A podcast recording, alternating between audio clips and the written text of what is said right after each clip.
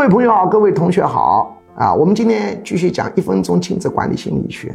管理心理学是个庞大的体系，其中有一门课叫家庭管理心理学，包括亲子管理心理学。今天讲的题目叫美术、钢琴、数学早教无意义。我们很多人花功夫呢，去教孩子钢琴、美术、数学，没有用。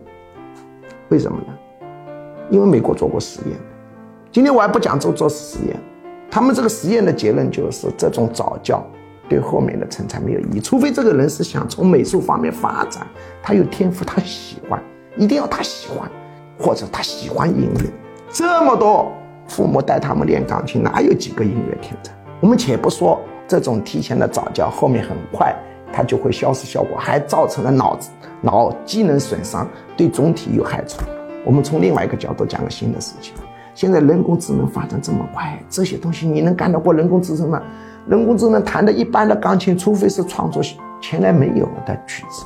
人工智能它会搜索所有的曲谱，弹出中规中矩的钢琴。他画的图比你画的好得多啊！他那个数学，高考数学比一般的人高得多。你这种数学有什么意思？你除非研究数学，你如果仅仅是学习数学解题，这种功夫没有。你重点要训练的是创新、抗挫能力、行动力、沟通能力等等等。美术、钢琴、数学早教毫无意义。